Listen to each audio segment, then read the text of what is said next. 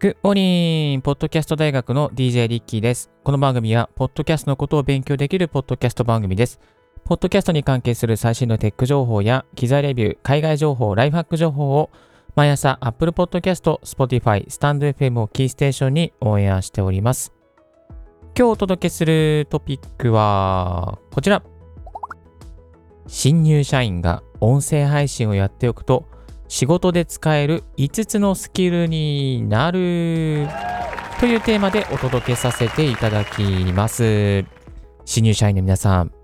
疲れてませんか？新しい仕事に絶望してませんか？いや、そんな絶望するのはまだまだ早いですよ。新入社員の皆さんがですね、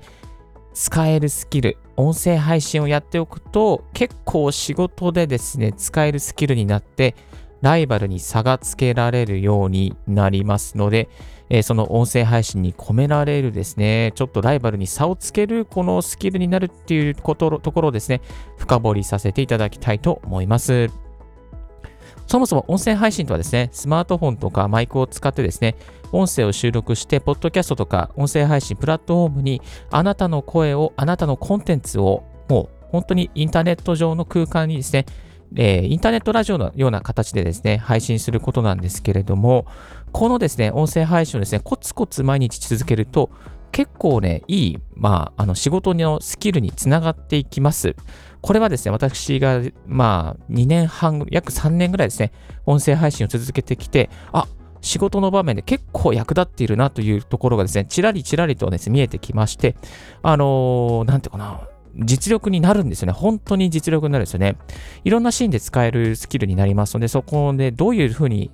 使えるのかっていうところですね、今日は深掘りしていきたいと思います。それでは5つのスキル。まず1つ目のスキルはこちら。電話対応。電話対応にですね、非常に効果的で、えー、ございました。どういうシーンで使えるのかというとですね、まず電話対応の声。この声の部分が非常に聞きやすく、えー、声が出ます。なぜかというと、やっぱり毎日音声配信とか、まあ、毎週でもいいんですけども、えー、声を届けていこうという、そういうふうに意識が働きますので、自分の声に対して、まあ、コンプレックスがあったりすると、結構、こう、なんていうんですかね、あ、声が小さくなってしまうんですけども、音声配信を毎日続けることで、声を前に出そう、届けようっていうですね、意識が働きまして、電話対応の時に声がスーッとですね、あの、おはようございますとか、あ、〇〇社の〇〇ですっていうですね、大きな声で言えるようになります。これが訓練しなくても自然的にですね、こう声が前に出ていこう、届けていこうっていう意識が高まるので、そういう点でですね、本当に電話対応がぐっとこう変わっていくっていうですね、そういうメリットがあります。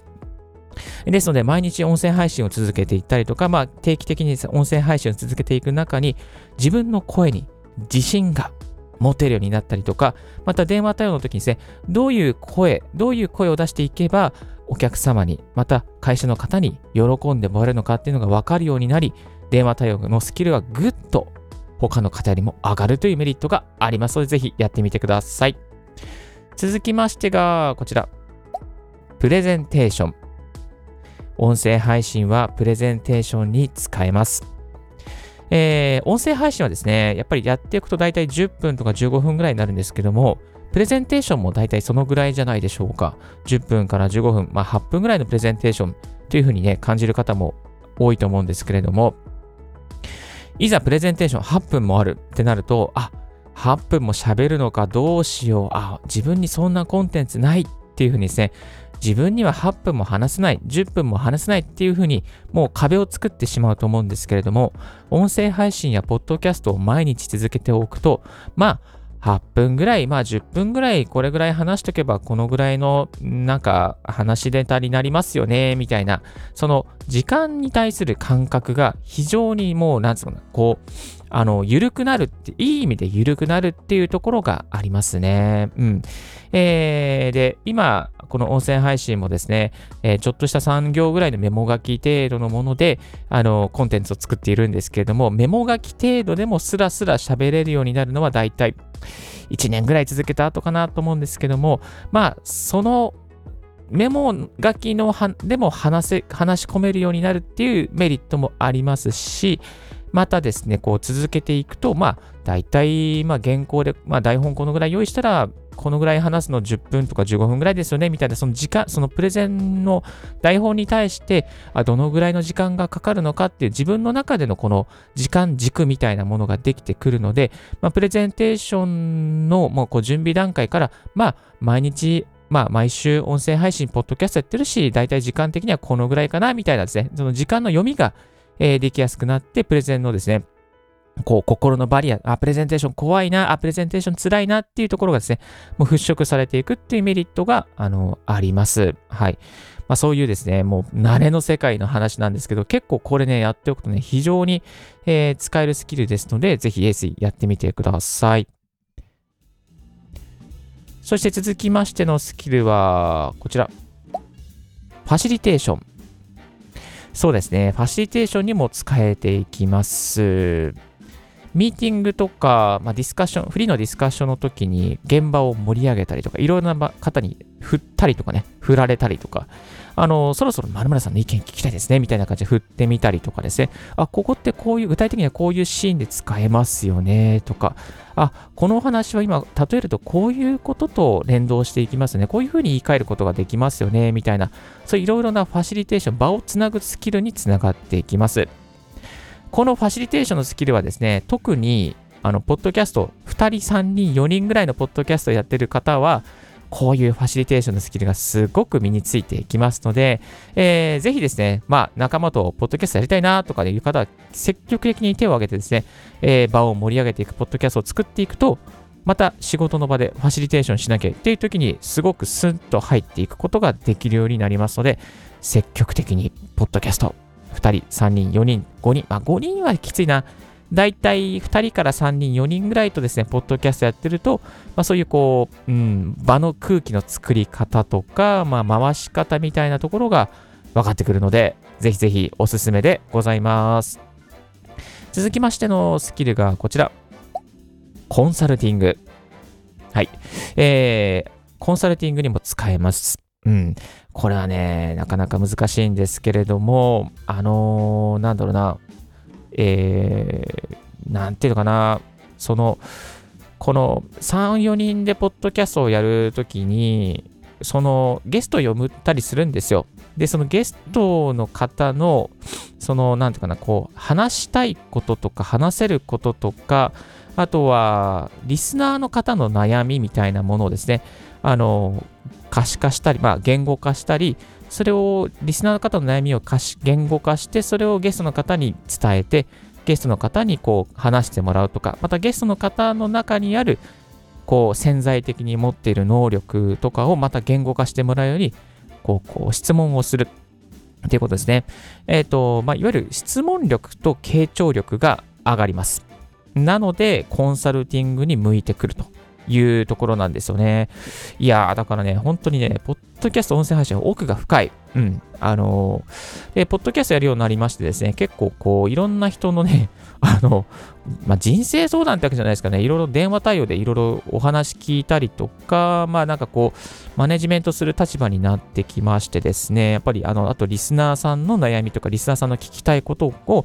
考えるようになったりするので、まあそういうコンサルティングっていうかね、そういうこう悩みを言語化したりとか悩みを聞いたりとかっていうところのですね、スキルが非常に上がってきました。これちょっと可視化できてなくて申し訳ないんですけども、まあそういうスキルにですね、すごく活かされていきますので、えー、本当にメリット大という形になっています。最後がこちら。マーケティング。はい。えー、マーケティングっていろんな世界にあるんですよね。でね、このね、マーケティングっていうのはね、まあ、小さいマーケティングっていうと、あのー、この、この音声を、この話を誰が聞きたいか。で、今、えー、ここの会場にいる人がどういう話を聞きたいか。これもね、マーケティングなんですよ。えー、なので、まあ、ポッドキャストやりながら、あ何をリスナーさん聞きたいかな、どういうことを悩んでるのかなってこう考える自体がですね、マーケティングなんですよね。うん。で、あの、新入社員の方が入った会社で、まあ、いろいろ商品を売ったり、ね、サービスを売ったりしてると思うんですけども、このサービス、どういう人が欲しいかなとかね、どういうシーンで必要かなってそれを考えるのもマーケティングですよね。えー、ですから、やっぱりこの音声配信、ポッドキャストを続けていくことで、マーケティングスキルも自動的に学べるようになる。リスナーさんが何を悩んでるかなこの会場にいる人が何を聞きたいかな？このポッドキャストで何を学びたいかなっていうのですね、考えるっていうことがもう相手目線になっていて、いわゆるお客様目線になっているっていうことなんですよね。